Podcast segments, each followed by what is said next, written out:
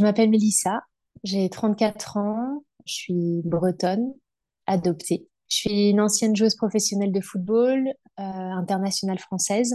Je suis diplômée d'un doctorat en psychologie sociale et j'ai bossé euh, spécifiquement sur la question des stéréotypes de genre en contexte sportif. Aujourd'hui, je suis écrivaine, conférencière et slameuse et un de mes engagements forts, c'est la lutte contre les violences faites aux femmes et aux enfants. Je crois que tu as préparé un texte important euh, qui va nous permettre de bien voir d'où tu parles.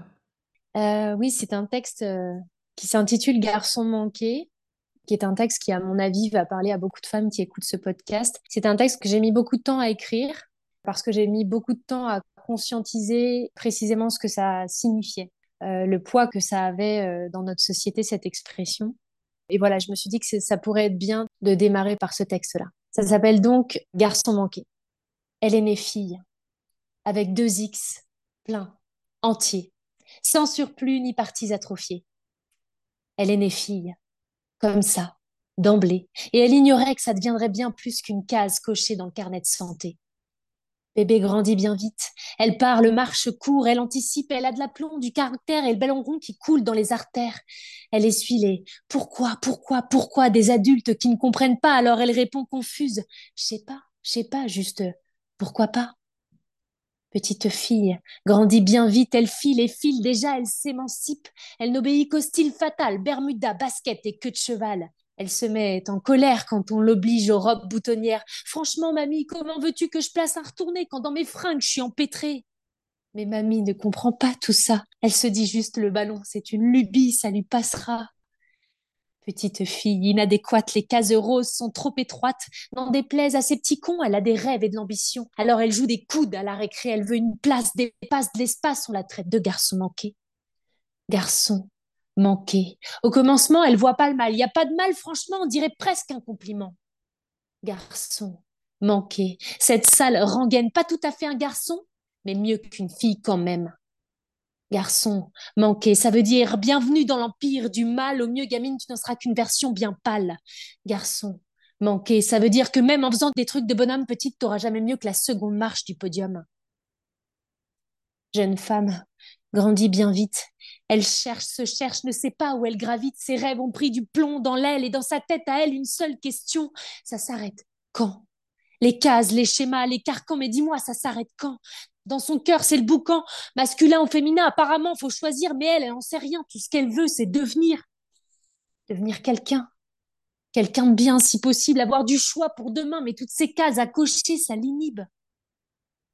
Garçon, manquer cette sale rengaine qui remet en cause ton sexe en vue de ton courage ou de ta dégaine. Garçon, manquer cette sale rengaine qui confond sexe et genre, réalité orwellienne. Est-ce qu'ils oublient? C'est qu'être fille, ça n'est pas porter jupe, lipstick, talon ou vernis. Ce qu'ils oublient, c'est qu'être fille, c'est avant tout un risque encouru toute sa vie. Madame grandit bien vite. Elle trime ses chines pour oublier ce qui l'habite. Depuis petite, elle a le cul entre deux chaises et l'impression que chaque jour est un putain de vendredi 13. Elle n'a jamais vendu son âme, mais désormais elle peut le dire, elle sait ce que c'est que d'être femme. Elle en a fait la mère expérience là, dans sa chair, dans ses sens, elle repense à cette expression garçon manqué et se demande à juste titre qui au juste lui a manqué. Garçon manqué, cette sale rengaine qui refuse aux filles, aux femmes, aux reines le droit de se libérer de leurs chaînes. Garçon manqué, cette sale rengaine qui fait des clichés le seul verrou de nos âmes en peine. L'humanité, un tissu de sujets factices qui pour exister n'a pas trouvé mieux que de suivre la notice. Madame, flétrie bien vite, sa tête est pleine, plus aucun rêve ne s'y invite. Elle voulait exister dans sa version originelle, mais elle doit bien l'admettre, elle s'y est complètement brûlée les ailes. Alors depuis, elle ne cesse de faire des compromissions. On lui a dit bienvenue sur le continent noir de la domination. Inutile de miser sur l'atout empathie ou compassion. Ici ne brille que la pierre et le roc. Anesthésie totale, on ne sent même plus les chocs. Au peuple des analphabètes émotionnels et sociaux, mettez votre cœur en quarantaine, on se charge de la déco.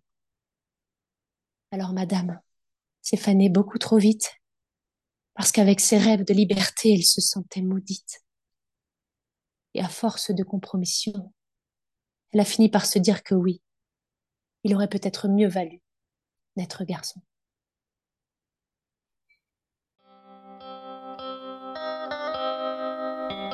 Bonjour et bienvenue sur le podcast Rebelles du genre. Nous sommes des femmes, militantes pour l'affirmation et la protection des droits des femmes basés sur le sexe, et donc notre biologie. Le sexe est la raison de notre oppression par les hommes et le genre en est le moyen. Nous sommes les rebelles du genre. Nous observons aujourd'hui avec fureur des hommes qui envahissent nos espaces, agressent nos sœurs, revendiquent nos droits.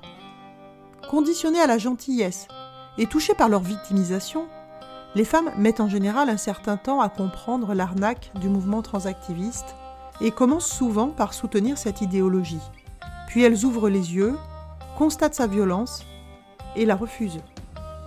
Ce podcast est là pour donner la parole à des femmes qui expliqueront pourquoi et comment elles sont devenues critiques du genre et qui témoignent de leur parcours. Écoutons leurs paroles.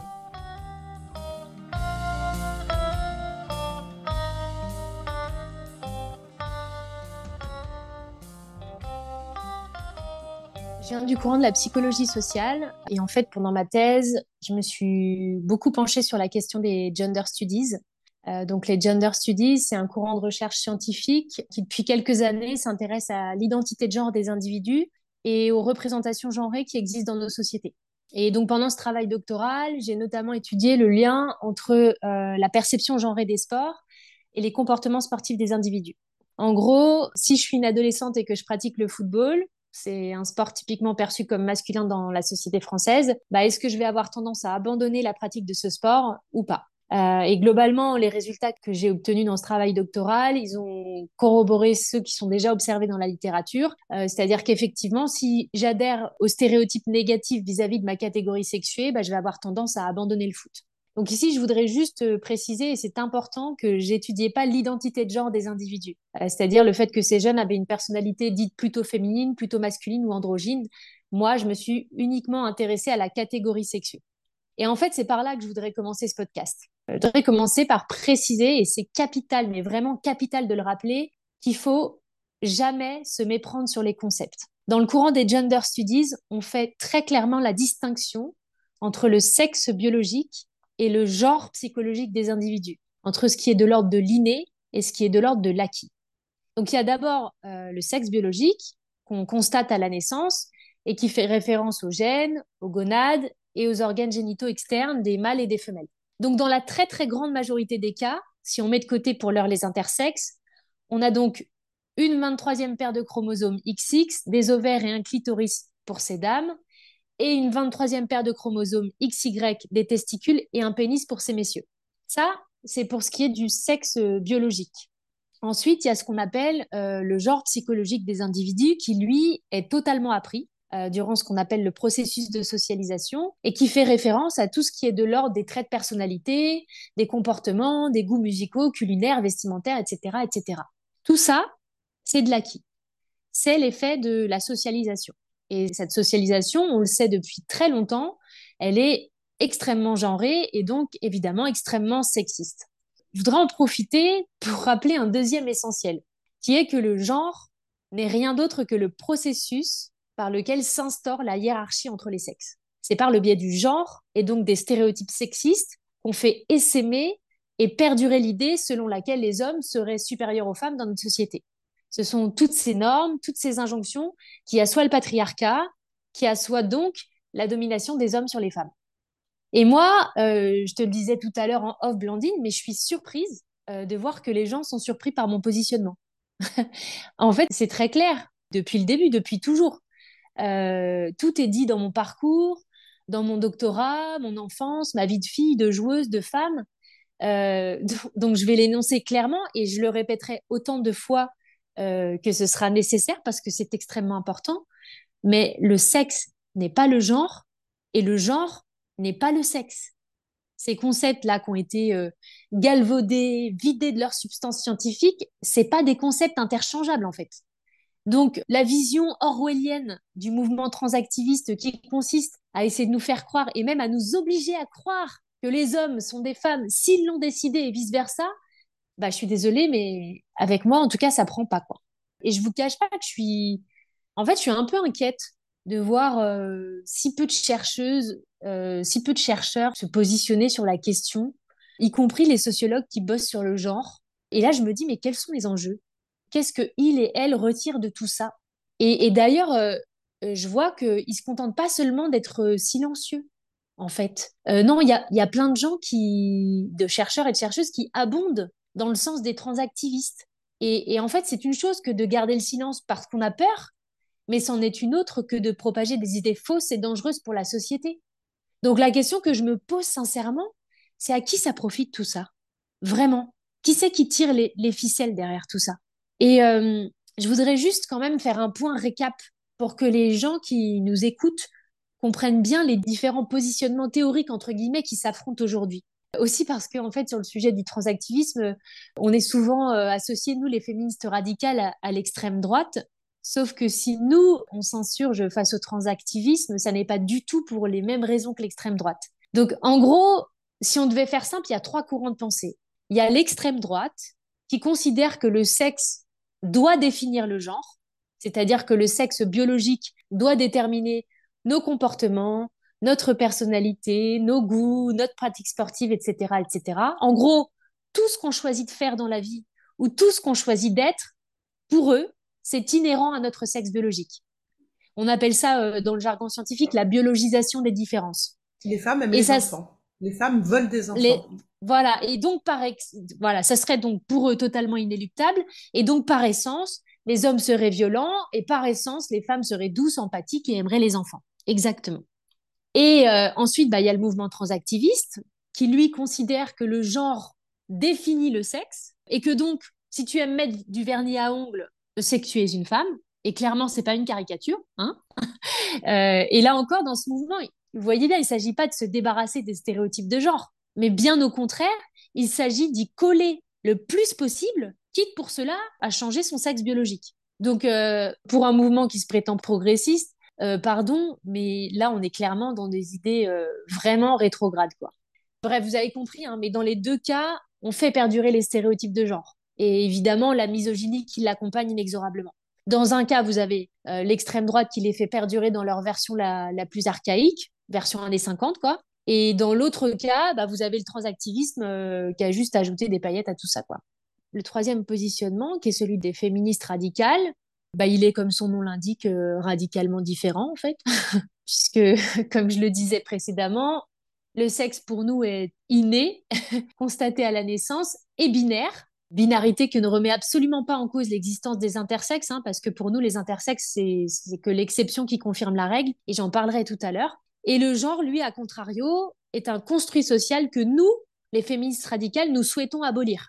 Nous, nous ne voulons plus du genre. Nous ne voulons plus des stéréotypes sexistes, des carcans, des étiquettes, et surtout, nous ne voulons plus de la hiérarchie entre les sexes. En gros, on veut plus être les paillassons des hommes. Et franchement, je crois pas que ce soit si difficile à comprendre en vérité. Je voudrais quand même vous dire que durant toute ma carrière de joueuse, j'ai souffert d'être née fille. Euh, que ce soit de la cour de récréation jusqu'à l'Alliance Arena où je disputais la Ligue des Championnes, le sentiment, il est constamment resté le même. C'est-à-dire celui de jamais vraiment avoir sa place. Et sans aucune autre raison que celle d'être née petite fille et d'être femme. Ça a commencé euh, ben, tout bonnement dans la cour de l'école, hein, par une insulte euh, très simple, qui est celle de garçon manqué. Euh, voilà, je le raconte dans le slam. Et je me souviens très bien qu'au début, je prenais vraiment ça comme un compliment. Et qu'il m'a fallu beaucoup, beaucoup de temps et beaucoup d'efforts intellectuels pour comprendre qu'en fait, c'était très insultant. Et que c'était juste une manière de me dire que bah, même si j'étais pas tout à fait un garçon, j'étais toujours mieux qu'une fille parce que je jouais au foot.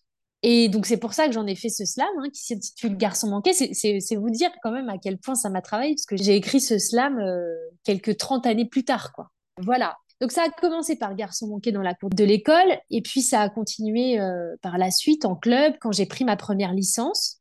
Euh, C'était des insultes, des moqueries, des humiliations. Je vous replace dans le contexte. Hein. Moi, je suis née en 88 faut comprendre que dans les années 90, jouer au foot pour une petite fille, euh, c'est très atypique, euh, c'est très mal vu. Et puis surtout, on est très peu à jouer au foot.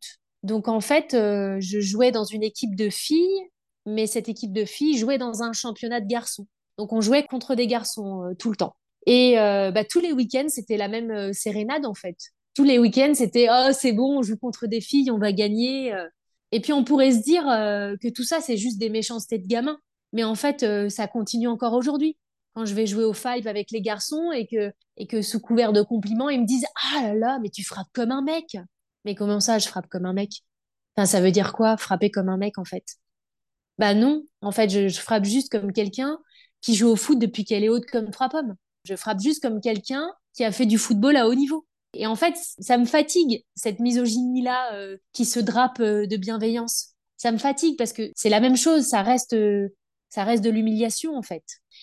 Et donc tout ça pour vous dire que pendant tout ce parcours sinueux pour atteindre le haut niveau, tu trimes, tu fais abstraction de, tout ça autant que faire se peut, parce qu'en fait, tu n'as qu'un objectif, c'est de devenir footballeuse professionnelle, de devenir pro. Alors je mets des guillemets à pro, parce qu'évidemment, on ne devient jamais vraiment professionnel, enfin en tout cas à mon époque. Et euh, t'as qu'un objectif, c'est d'un jour de, porter le maillot bleu, de, jouer pour l'équipe de France. C'est des rêves de footballeuse en, somme, hein, rien d'autre. Donc j'ai bossé, euh, bossé dur pour arriver à haut niveau et je voudrais préciser, c'est important pour que vous compreniez de là d'où je parle en fait. C'était plus qu'un objectif, devenir footballeuse professionnelle. C'était, euh, c'était ma seule véritable option dans la vie, ma seule porte de secours. Je le raconte dans mon livre, pas pour les filles là, je raconte que le football a été ma seule option pour survivre aux violences familiales et notamment à l'inceste euh, qui a miné euh, une bonne partie de, mon enfance et une grande partie de ma vie. Et je le dis, en fait, j'avais pas le choix, j'avais pas vraiment le choix. Je le dis dans un de mes slams d'ailleurs, je dis, euh, je venais de l'étage en dessous de l'enfer, j'avais pas le choix, c'était c'était faire carrière ou crever là. Et c'est vrai, en fait, tout ce que je dis là, c'est très juste. Donc à 14 ans, je vous resitue, hein, mais je fais mes premiers matchs en D1. Donc à 14 ans, je, touche déjà le plus haut niveau national. À 20 ans, je signe mon premier contrat euh, professionnel. Je décroche mes premières sélections en équipe de France. Donc à 20 ans, en fait, faut comprendre que j'avais atteint tous mes rêves. Et à ce moment-là, euh, je pense sincèrement que le plus dur est derrière moi. C'était un putain de mirage, en fait. Oui, tout avait changé, mais en même temps, rien n'avait changé. Je m'entraînais huit fois par semaine. Et c'était toujours euh, les chaussettes en 43 parce que désolé, il reste que ça chez les gars. Euh, c'était toujours euh, les vestiaires arbitres, les quarts de terrain à la nuit tombée parce que désolé, mais les U17 départementaux doivent s'entraîner. Et quand tu vois que les mecs à côté qui jouent au même niveau que toi, bah, ils s'entraînent sur des billards, ils ont des équipements à foison, des déplacements aux petits oignons et qu'on leur lave même leur linge, bah ouais, tu finis par te dire qu'il aurait peut-être mieux valu n'être garçon en fait. C'est comme ça que je conclue mon slam garçon manqué. Et cette expérience-là, d'avoir grandi en tant que fille, euh, puis en tant que femme, d'avoir euh, subi ces discriminations et toutes ces violences, bah, je suis bien désolée, les gars. Mais ça se vit pas à coup d'injection d'œstrogène, en fait. Je voudrais en profiter pour faire un petit aparté sur la notion de sport féminin. Sport féminin, j'entends ça dans la bouche de tout le monde, franchement, ça me donne la nausée. Dans le fond, tout le monde sait ce que ça veut dire. Pour beaucoup, ça veut dire du sport, mais en moins bien. Ça veut dire du sport, mais féminin. C'est-à-dire du sport qui se doit de répondre d'abord et avant tout aux injonctions à la féminité. L'élégance, la grâce, le maquillage, ça va de soi. Et puis surtout, un corps pas trop musclé. Euh, si on prend juste l'exemple du foot, qu'ils appellent féminin, moi, j'ai souvent entendu des gens qui pensaient me faire un compliment en me disant Ah là là, moi j'adore le foot féminin, euh, je trouve ça plus technique, plus tactique, moins bourrin. Puis franchement, euh, c'est chouette hein, parce qu'elles sont vraiment pas truqueuses. Hein. Non, en fait, mec, ça c'est juste des clichés. Et crois-moi, il y a des bourrines, il y a des meufs techniques, il y a des petits gabarits, il y a des gros gabarits, il y a tout en fait. Comme chez les mecs. N'essaie pas euh, d'essentialiser quoi que ce soit. Un passement de jambes, ça reste un passement de jambes. Un 1-2, ça reste un 1-2. Point. Ils veulent voir de la féminité partout en fait. Alors que nous, bah, on prétend à rien d'autre que d'être footballeuse et d'être reconnue pour ça. Je le dis dans un de mes slams euh, qui s'intitule Les dimanches n'ont jamais eu le goût de samedi et qui retrace mon, parcours de joueuse, la misogynie que j'ai vécue dans ce milieu-là et puis la misogynie qui se double aussi de la culture du dolorisme qu'il y a dans le, dans le haut niveau. Et je dis, euh, c'était avant, avant que ton talent ne soit relégué au second plan avant que tes seins, ton tour de cuisse et ton chignon ne deviennent tes seuls gages de médiatisation. C'était avant, quand le football était ta raison, ton obsession, ton unique, ta seule maison. Donc c'est tout ça, en fait, que ça veut dire football féminin. C'est tout ça. Donc voilà, euh, tout ça pour dire que je suis conférencière, que je suis slameuse Et que au début, quand j'ai raccroché les crampons et que je venais de soutenir ma thèse, j'ai commencé par donner des conférences euh, scientifiques vulgarisées. Et je dois le dire, pendant un temps, j'ai flirté sans le savoir avec le queerisme. Euh, je tiens juste à préciser que j'étais pas aussi féministe que je le suis aujourd'hui et qu'il m'a fallu d'abord euh, voilà me défaire des entraves qui avaient été les miennes dans le football. Ça m'a pris du temps et ça m'a demandé beaucoup d'efforts. Et donc dans mes conférences, je parlais du cas des intersexes dans le sport. Et à l'époque, je questionnais le sexe biologique en tant que continuum. Bien entendu, aujourd'hui, c'est plus du tout mon avis.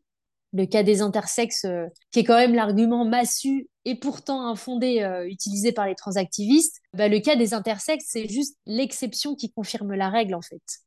Il faut bien comprendre que les intersexes, ils souffrent d'une anomalie ou d'un dysfonctionnement de l'une ou l'autre composante de leur sexe, que ce soit les chromosomes, les gonades, les organes génitaux, et que cette anomalie, elle vient accompagnée d'un certain nombre de conséquences négatives, comme par exemple dans de nombreux cas l'infertilité. Donc je vous invite à écouter le podcast euh, de Rebelle du genre euh, qui a été fait par Alice, qui est une, euh, une intersexe et sociologue, parce que pour moi, c'est très clair, c'est très rigoureux et ça résume assez bien ma pensée. Mais pour aller au bout des choses, là, sur les intersexes, je, voudrais vous dire que intersexe ne veut pas dire hermaphrodite. Les intersexes sont des mâles ou des femelles. Simplement, ils présentent une anomalie euh, ou un dysfonctionnement. Et à ce sujet, je voudrais parler de Caster Semenya, qui est une athlète sud-africaine qui est une femme euh, intersexe qui a subi euh, bon nombre d'atrocités. C'est une femme qu'on a voulu maintes fois mutiler sexuellement, qu'on a incité à une forme de dopage, une femme qui a subi un nombre de, procès de virilité et, un nombre de contrôles de féminité. voilà, entendez par contrôle de féminité, entendez par là des viols digitaux. Hein. Ça porte bien son nom d'ailleurs. Il aurait fallu dire contrôle de féminité, mais c'est bien le manque de féminité qui a toujours été questionné chez Caster Semenya. Euh, c'est sa non-réponse aux injonctions qui a été questionnée. Euh, c'est son corps euh, jugé trop musculeux, c'est sa tenue jugée trop masculine, ses seins jugés trop plats, etc. Bon, et ce qu'il faut savoir, c'est que Caster Semenya, elle a été, il y a quelques années, expulsée des compétitions sportives chez les dames. On lui a retiré ses records, ses médailles, parce que beaucoup étaient convaincus qu'elle était un homme, ce qui est totalement faux. Et c'est marrant, mais quand on regarde ce qui est offert euh, sans questionnement aucun ou si peu aux hommes qui se disent femmes, bah en fait, ça me rend dingue. Je vais donner que leur nom de famille parce que je veux pas qu'on m'accuse euh, d'utiliser leur morinon. Là, ça me, fatigue de rentrer dans leur, dans leur délire. Euh, mais je vais vous parler. Il y a Thomas en natation, Bridge en cyclisme, Kilitz en cyclocross, Grégory en, en. Enfin, il y, en a eu plein.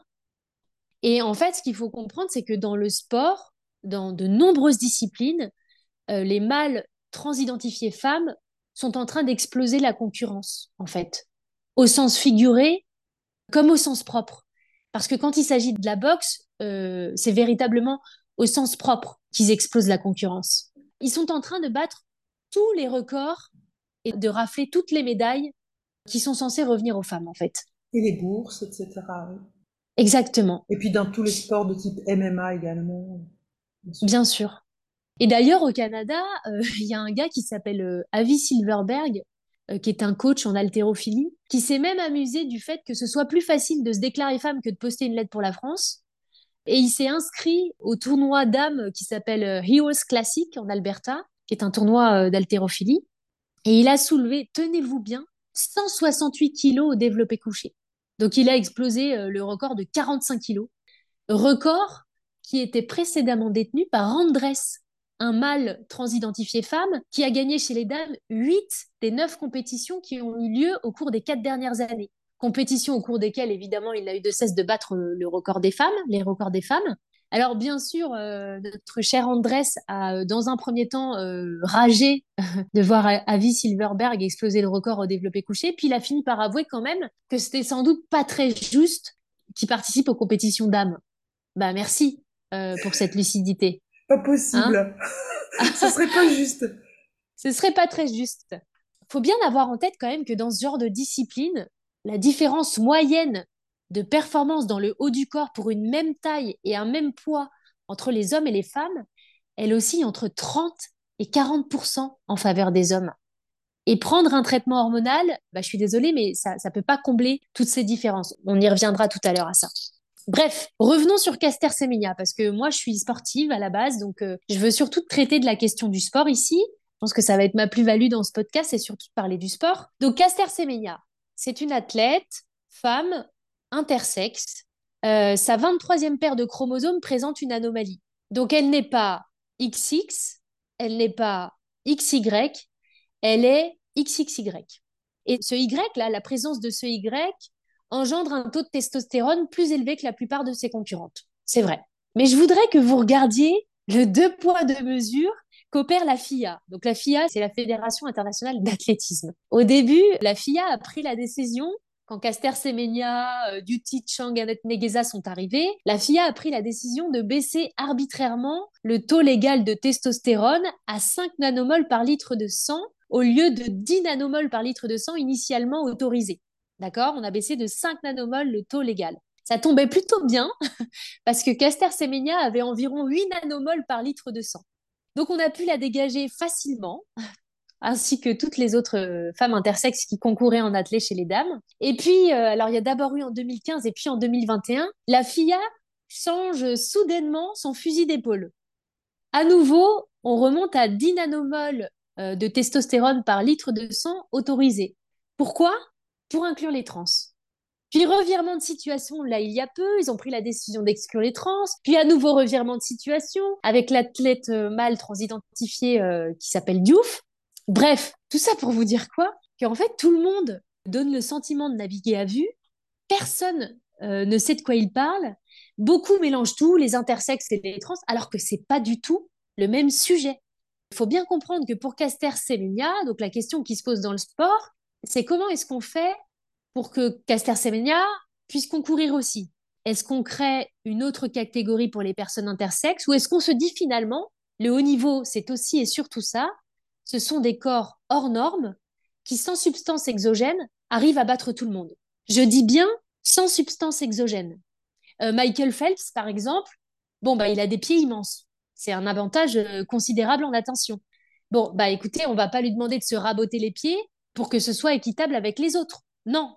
Bah globalement, c'est un peu ce qu'on a demandé à Caster Semenya.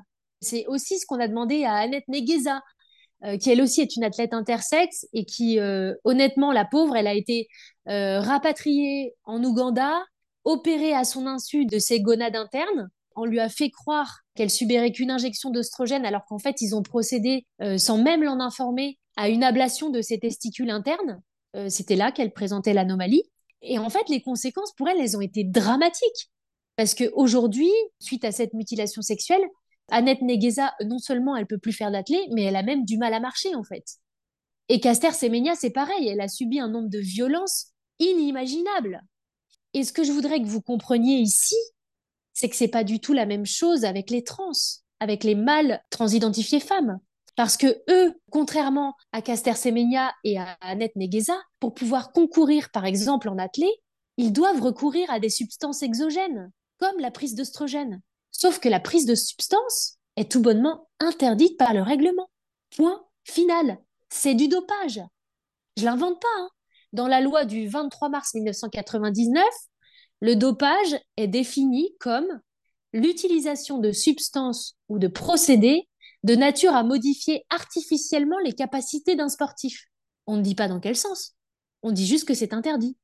C'est interdit pour protéger la santé des sportifs ainsi que l'esprit et l'éthique du sport. Et bien entendu, euh, si ces hommes qui se disent femmes ne transitionnent pas du tout, eh ben, il n'y a aucune raison qu'ils concourent chez les dames. Donc peut-être que la solution, en attendant que nous ayons des données fiables sur le sujet, et j'y reviendrai tout à l'heure, la solution, c'est peut-être que ces hommes qui se disent femmes puissent avoir leur propre catégorie. Mais qu'on laisse les femmes tranquilles. Elles ont mis des décennies, des siècles pour pouvoir avoir accès à la pratique sportive. Elles peuvent prendre une licence à la Fédération internationale de football que depuis les années 70. La boxe a été autorisée en 99. C'était hier, quoi. Leur place, elle est précaire dans plein de disciplines. Elle est jamais légitime, jamais complètement acquise. Alors, je vous le dis, mesdames les sportives, il faut se battre pour conserver ce qu'on a si rudement réussi à obtenir. Il faut être lucide et se battre courageusement. Et encore une fois, hein, je sais que les trans s'appuient beaucoup sur la question des intersexes pour dire ah bah vous voyez, le sexe n'est pas binaire, le sexe est un continuum, blablabla, blablabla. Mais instrumentaliser les intersexes pour servir cette idéologie selon laquelle le sexe ne serait pas binaire, c'est odieux en fait. C'est odieux. En fait, quand vous voyez un être humain avec une seule jambe, un unijambiste donc, euh, la première pensée qui vous vient normalement à l'esprit, c'est qu'il s'est forcément passé quelque chose. Euh, une anomalie dans le développement, un accident de la route, euh, bref, quelque chose. Mais cet unijambiste ne vous sert pas à prouver que les êtres humains ne sont pas des bipèdes. Donc, excusez-moi, mais je vous invite quand même à avoir le même raisonnement au sujet des femmes et des hommes. C'est pas parce qu'il y a des cas d'intersexe que les êtres humains ne peuvent pas être classés en tant que mâles et femelles, en tant que personnes en capacité de donner la vie ou pas. Et encore une fois, c'est pas parce que certaines femmes ne peuvent pas tomber enceintes que ça remet en cause le fait que les femmes sont celles qui, par nature, sont en capacité de donner la vie. D'ailleurs, franchement, j'invente rien. Écoutez la science. Écoutez euh, Madame Christiane Nusslen-Vollart, qui est quand même euh, biologiste et prix Nobel, vous dire que cette affirmation de non-binarité n'est pas scientifique. Cette affirmation de non-binarité n'est pas scientifique. Chez tous les mammifères, il y a deux sexes. Et les femmes et les hommes sont des mammifères. On en est quand même à une prix Nobel qui dit, qui prend son précieux temps pour expliquer que euh, les femmes n'ont pas de pénis, en fait. C'est un bien, truc de Bien sûr, on en est là. On n'a que ça à faire, on en, est Là. De rappeler le, les raisonnements les plus basiques pour rappeler les cours de SVT de quatrième, non? Ouais, c'est ça. Non, mais c'est complètement fou. Il y a un autre truc qui m'a énormément choqué dans ce que tu viens de dire, c'est par rapport à Caster Semenya. Je trouve qu'il y a aussi quelque chose qui ressemble quand même énormément à du racisme. On n'aurait jamais imposé euh, une mutilation sexuelle euh, Bien sûr. à son insu, enfin, à, un homme blanc. Il y a, il y a du sexisme, évidemment, il y a aussi du, un racisme. Du racisme. Là, non, pardon, c'est pas Caster Semenya. Caster Semenya, c'est euh, les, viols digitaux, par exemple. Annette Negueza. C'est ça, qui a été mutilée à son insu. Mais Caster Semenya est, est noir aussi. Hein. Franchement, euh, c'est assez troublant. Euh, ça, ça, se produit sur des femmes euh, africaines, noires et africaines. Voilà. Ouais, ouais. ouais c'est sûr. Très troublant et très choquant, en fait. Et puis dans l'indifférence la plus totale, parce que Annette Negueza, il a fallu attendre, je sais plus, 5 ou 10 ans, je sais plus, pour qu'un documentaire sorte enfin sur elle et pour qu'on sache, bah, elle est où en fait? Qu'est-ce qu'elle fait maintenant? Un truc, tu vois, genre le silence et l'omerta qui règne, c'est assez hallucinant. Ouais, Et ouais, donc pour revenir à, à, notre prix Nobel, là, elle dit aussi que le cas des intersexes est finalement assez rare et que si les intersexes présentent des caractéristiques des deux sexes, ils forment pas du tout ce qu'on peut appeler un troisième sexe. Elle dit que vivre dans le sexe de son choix est, je la cite, une foutaise, un fantasme. Parce que, en fait, prendre des hormones peut euh, évidemment changer votre voix, votre pilosité, mais ne vous fera pas soudainement produire des spermatozoïdes si vous êtes né femme ou tomber enceinte si vous êtes né homme. Et d'ailleurs, euh, elle met bien en garde sur cette prise d'hormones au long cours. Hein. Elle dit, et elle n'est pas la seule d'ailleurs, euh, j'aimerais quand même dire à certains écolos pro-trans euh, qu'il ferait bien de se regarder un peu dans le miroir à ce sujet, parce que elle dit que par principe, la prise d'hormones est dangereuse pour la santé. Par principe. Alors, j'entends de, de, ci, de là, on alerte sur la pilule, sur les perturbateurs endocriniens, etc. Mais par contre, les bloqueurs de puberté, la prise d'hormones au long cours, apparemment, il n'y a pas de problème, quoi. C'est un peu surréaliste, moi, je trouve, mais bon. Donc pour revenir au sujet des trans dans les compétitions d'âme sportives, je voudrais commencer par préciser qu'avant la puberté, il n'y a pas de différence significative en termes de taille, de masse musculaire ou de masse osseuse entre les filles et les garçons. c'est pendant la puberté que euh, les différences se font.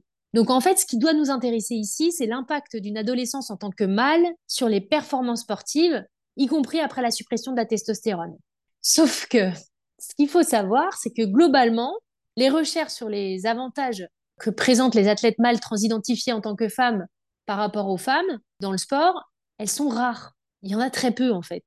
C'est étonnant. Hein et je voudrais évoquer ici, euh, ce que j'ai fait quand même pour ce podcast, j'ai préparé sérieusement les choses, j'ai fait une revue de littérature, ça m'a rappelé mes années de thèse, mes douloureuses années de thèse. Et je voudrais euh, évoquer ici un article en particulier qui est paru en 2021 C'est un article qui a été écrit par la Fédération internationale de médecine du sport et publié dans la revue Sports Medicine. Cet article, c'est en fait une déclaration de consensus de la Fédération internationale de médecine du sport qui fait un petit état des lieux sur la littérature qui existe concernant les différences de performance entre les athlètes mâles transidentifiés femelles et les athlètes femmes quand la transition a eu lieu après l'adolescence. Voilà. globalement, j'ai retenu trois choses de ce consensus. La première, c'est que même les réglementations les plus fondées sur des preuves scientifiques sont peu susceptibles d'éliminer toutes les différences de performance entre les athlètes femmes et les athlètes mâles transidentifiés femelles. La deuxième, c'est que les études menées sur le sujet présentent des limites importantes, notamment parce qu'on manque de données sur les performances sportives avant, pendant ou après la suppression de testostérone. Alors que c'est quand même le facteur qui doit nous intéresser ici, c'est la performance. Et trois, la communauté scientifique doit également mener des études longitudinales avec des groupes euh, contrôle spécifiques pour générer les données de performance biologique et sportive pour les sports individuels afin d'éclairer l'inclusion ou l'exclusion équitable de ces athlètes. Donc en résumé, pour l'heure, on a peu d'études, peu d'études qui prennent en compte la performance et encore moins sur le long terme. on n'a rien quoi. la Fédération internationale de médecine du sport évoque clairement l'inéquité potentielle et à ce titre, je pense qu'en effet, il faut d'abord et avant tout jouer la carte de la prudence et protéger les femmes.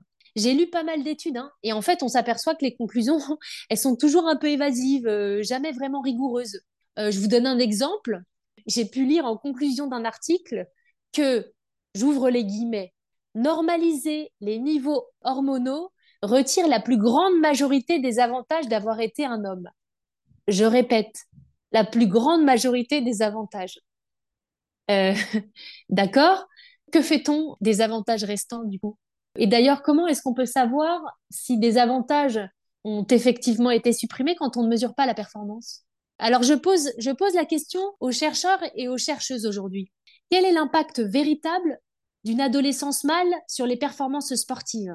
Et quel est l'impact de la déprivation de testostérone sur la masse musculaire, sur la taille du squelette, etc., etc. Et si impact il y a, est-il suffisamment significatif pour que les compétitions avec les femmes euh, soient envisagées de manière équitable C'est aux politiques de financer ces recherches, c'est aux scientifiques de trouver ces réponses, et ensuite, euh, nous pourrons éventuellement statuer sur les règlements. D'ailleurs, au passage, si vous revoyez le règlement, Pensez à le revoir du point de vue du dopage parce que, comme je vous l'ai dit tout à l'heure, les trans seront jamais en règle de ce point de vue-là. Donc euh, voilà. Je voudrais aussi mettre un point de vigilance quand même sur le, sur le scandale sanitaire qu'on est en train de préparer.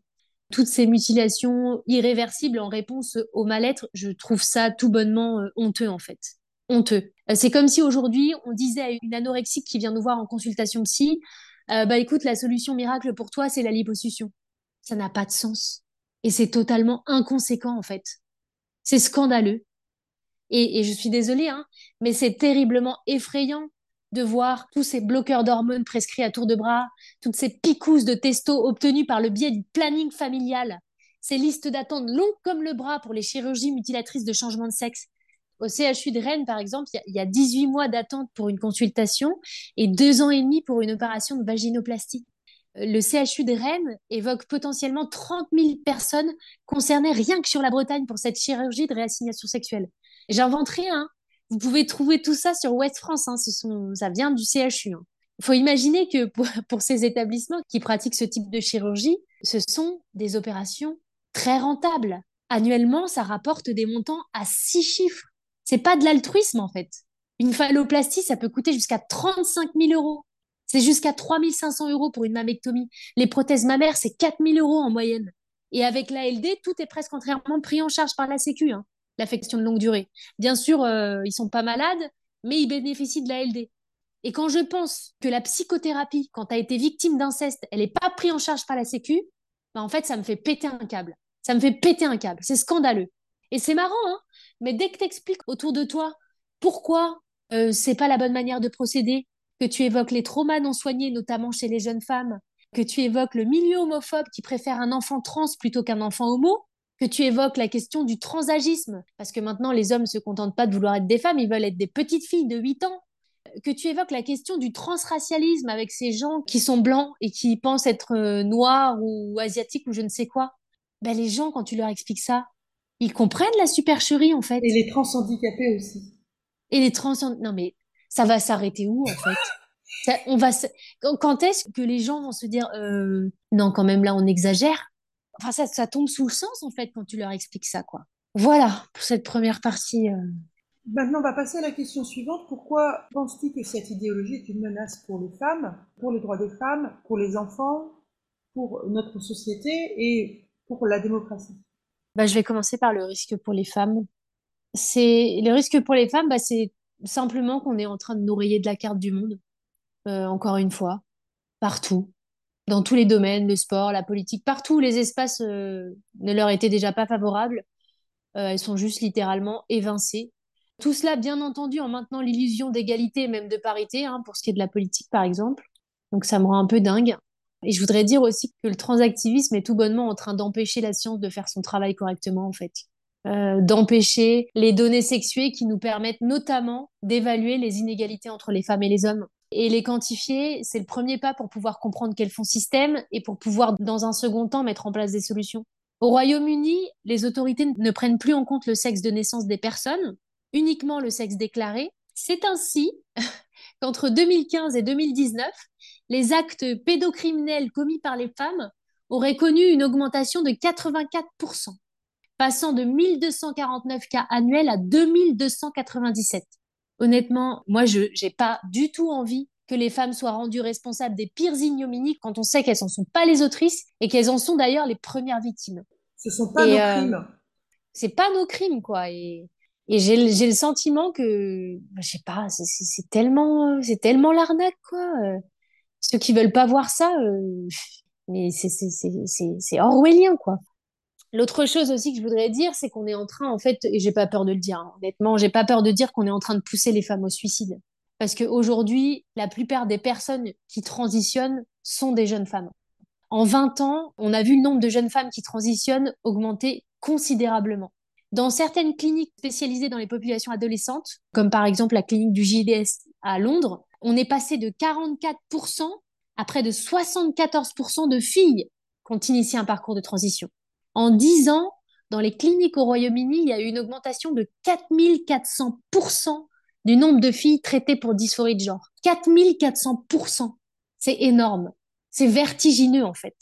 Et en plus, ce qu'on observe globalement, c'est que chez les jeunes, euh, il y a beaucoup plus de filles qui se disent garçons que de garçons qui se disent filles. Et que chez les plus de 50 ans, bizarrement, c'est l'inverse qu'on observe. On a beaucoup plus d'hommes qui se disent femmes que de femmes qui se disent hommes. C'est un constat que je trouve quand même assez éloquent.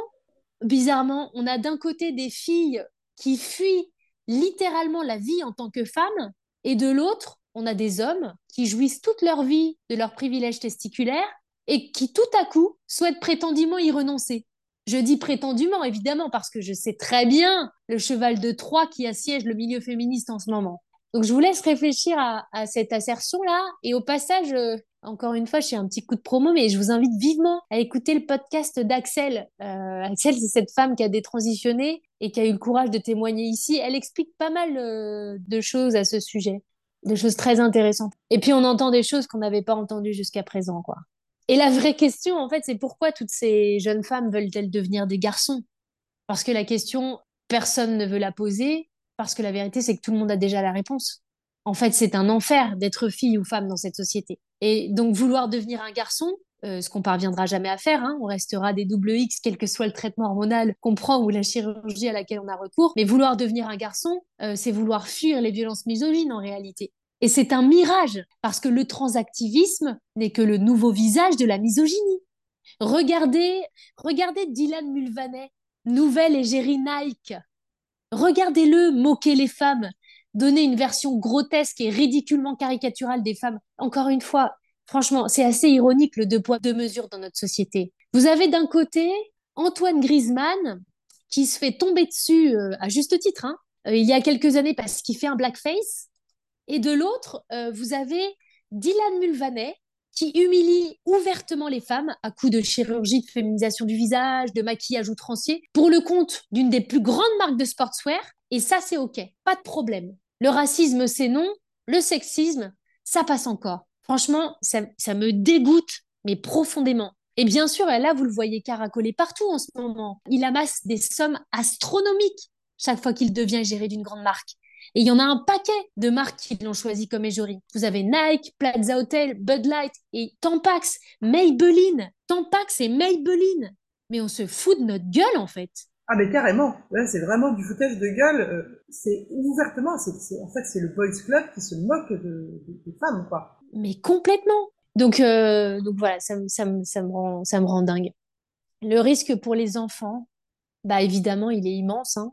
Euh, j'ai parlé tout à l'heure des bloqueurs d'hormones, des chirurgies mutilatrices, mais putain, mais il y a des pays où les filles et les femmes sont excisées depuis la nuit des temps. Et nous, on propose à nos adolescentes des mammectomies comme solution à la dysphorie de genre. Dysphorie qui, comme je l'ai dit précédemment, est souvent la conséquence des traumas.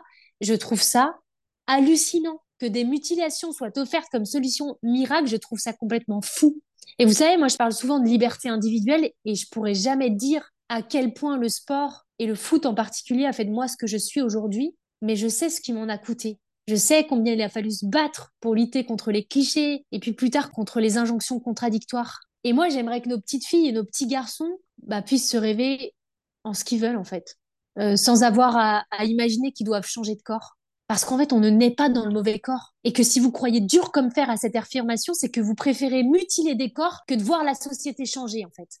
Et une personne qui préfère voir son petit garçon transformé en petite fille plutôt que de le laisser jouer à la poupée tranquille ou aimer les garçons, bah franchement, cette personne, elle a un sérieux problème. C'est elle qui doit consulter un psy, pas son gosse en fait. Le risque pour la démocratie, euh, bah, je crois qu'elle est déjà bien en péril. Hein. Honnêtement, quand on voit euh, l'impossibilité de débattre, euh, l'impossibilité ne serait-ce que de questionner en fait. ça fait peur. Et la menace, elle, est réelle. Hein. D'ailleurs, les représailles, elles sont fortes. Hein. On le voit pour beaucoup d'entre nous. Quand on voit les craintes que tu as manifestées euh, à Mais oui, mais oui, mais j'en ai fait des cauchemars. J'en ai fait des cauchemars. Merci pour ton courage en tout cas. Bah oui, et je pense qu'en fait, tous les enjeux comme ça euh, nécessitent le plus grand décourage, c'est sûr. Et en même temps, j'avais très envie et vraiment besoin de le faire. Euh, c'est vrai, j'ai hésité très longtemps à témoigner parce que, parce que effectivement, je risque gros socialement, je risque gros économiquement. Je vois déjà certaines femmes qui m'ont tourné le dos ou qui sont très fâchées que j'adopte ces positionnements, alors même qu'elles n'ont pas encore entendu mon raisonnement. Mais moi, je suis fatiguée en fait de passer pour la méchante. Euh, alors que c'est nous, euh, les féministes radicales, qui nous inquiétons vraiment de la santé des personnes qui souffrent de dysphorie de genre. C'est nous qui souhaitons que ces personnes soient correctement prises en charge. C'est nous euh, qui veillons au grain pour que les droits des femmes ne soient pas laminés et réduits à peau de chagrin, encore une fois. Donc euh, voilà, je, veux vraiment, euh, à travers ce podcast, essayer de remettre un tant soit peu le monde à l'endroit. quoi. Et on te remercie pour ça, vraiment. vraiment, c'est très courageux. On espère que d'autres femmes auront ce courage et je pense aussi que la, parole permet la parole et que en faisant mm. ce que tu fais aujourd'hui, ça ouvrira aussi d'autres espaces de parole. Donc merci aussi. J'espère, oui. Euh, la question suivante, c'est euh, qu'est-ce qui t'a décidé à témoigner et euh, est-ce que tu as subi des pressions, des menaces? Je ne sais pas, peut-être que tu as déjà développé cette, euh, la réponse à cette question. Est-ce que tu Ouais, j'ai un peu dit tout à l'heure. Je l'ai un peu dit tout à l'heure, effectivement, de toute façon, je choisis de, témoigner euh, entre guillemets à visage découvert parce que de toute façon, avec le parcours que j'ai, ce serait euh, pas difficile de me retrouver. voilà, en quelques clics, euh, une footballeuse professionnelle qui a un doctorat et qui est conférencière et slameuse aujourd'hui. Bon, bah il y a que moi, donc ça aurait été bien inutile de témoigner anonymement. Et puis je crois surtout que qu'on est dans un dans un moment de l'histoire où on a besoin de on a besoin de femmes courageuses. Et je crois que toute ma vie, j'ai toujours été quelqu'un de courageuse en fait. Donc ce témoignage, c'est juste un alignement à moi-même. Voilà. Et quoi qu'il en coûte après, j'ai le sentiment d'être dans le juste et je défie quiconque de venir démonter le raisonnement que j'ai que j'ai apporté ici. Venez, si vous n'êtes pas d'accord, venez mais discuter avec des arguments. C'est ça que j'attends en fait. Ok, Mélissa, est-ce que tu as quelque chose à ajouter? Bah, Je voudrais passer un message, euh, un message important, parce que c'est une bataille de la rigueur qui nous attend là je voudrais demander de la rigueur à toutes celles et ceux qui sont révoltés par ce qui survient en ce moment. Euh, je voudrais demander une extrême rigueur, une extrême précision et une remise à l'endroit permanente. Je crois qu'il y a que comme ça, en fait, qu'on va pouvoir euh, démasquer les incohérences. Il y a que comme ça qu'on pourra faire face dignement aux attaques incessantes, à cette violence inouïe que le mouvement transactiviste déverse sur les féministes radicales. Je pense qu'il y a que comme ça qu'on va y arriver. Et quand je parle de rigueur, la rigueur, ça veut dire être précise dans le langage. Je voudrais qu'on soit en vigilance avec tous les abus de langage, comme le sexe féminin, le foot féminin, la féminisation des instances dirigeantes et tout ce bullshit là qui confond le genre avec le sexe. Non, on ne féminise pas un comex, une entreprise ou un sport. On donne une place légitime et nécessaire aux femmes. Ceux qui vous disent qu'ils féminisent, ils ne mentent pas. Ils veulent réellement féminiser. Ils espèrent apporter, par le biais des femmes, de l'empathie, de la douceur, des soft skills en gros. Et si on répond rien à ça, on les laisse encore une fois essentialiser les qualités, les métiers, les sports. Et moi, j'en peux plus de ça. La bataille de la langue, elle est importante. Je voudrais qu'on soit en vigilance chaque fois que quelqu'un parle de données genrées, d'inégalité de genre pour évoquer les questions liées aux femmes et aux hommes. Putain, soyez rigoureuse, corrigez, précisez, expliquez, remettez le monde à l'endroit. Je voudrais qu'on soit en vigilance sur les concepts et leurs définitions. Être transsexuel, ça n'est pas la même chose qu'être transgenre. Ça n'inclut pas les mêmes choses, les mêmes processus de transformation. Transsexuel, ça n'est pas intersexe. On ne naît pas trans comme on est intersexe. D'ailleurs, pour paraphraser Simone de Beauvoir, on ne naît pas trans, on le devient par la force du social. Ah, et en passant d'ailleurs, transsexuel, ça ne fait pas non plus référence à la sexualité des gens, parce qu'on entend tout un tas de conneries aussi à ce sujet. Et d'ailleurs, je voudrais dire que si le mouvement transactiviste était un tant soit peu sérieux, il saurait que presque tout le monde pourrait se réclamer de l'identité transgenre. Parce que honnêtement, qui sur cette terre est en mesure de dire je colle parfaitement à l'entièreté des stéréotypes coller à mon sexe Qui? En sachant que ces stéréotypes de genre varient en fonction des époques et des sociétés dans lesquelles on les décrypte. Donc en fait, personne ne colle parfaitement aux stéréotypes. Et j'ai envie de dire, mais tant mieux Heureusement qu'on n'est pas des clichés ambulants sans quoi le monde serait bien triste. D'ailleurs, euh, comme l'aurait peut-être dit notre euh, regretté Andrea Dworkin, cette marge de liberté-là, euh, c'est sans doute que le mou qu'il y a dans notre laisse. Vous voulez être libre? Bah coupez cette putain de laisse alors. Et la rigueur, elle doit aussi et surtout se manifester dans le rappel constant que le genre est une entrave à la liberté individuelle de chacun et surtout de chacune. C'est parce que le genre existe, parce que les stéréotypes sexistes existent, que nous évoluons toutes et tous dans des bocaux étriqués et hermétiques. C'est parce que le genre existe, parce que les stéréotypes sexistes existent, que les hommes agressent, violent et tuent les femmes en masse partout dans le monde. Tout le monde doit comprendre que tant qu'existera le genre, les femmes resteront les paillassons sur lesquels les hommes essuient leurs pieds dégueulasses.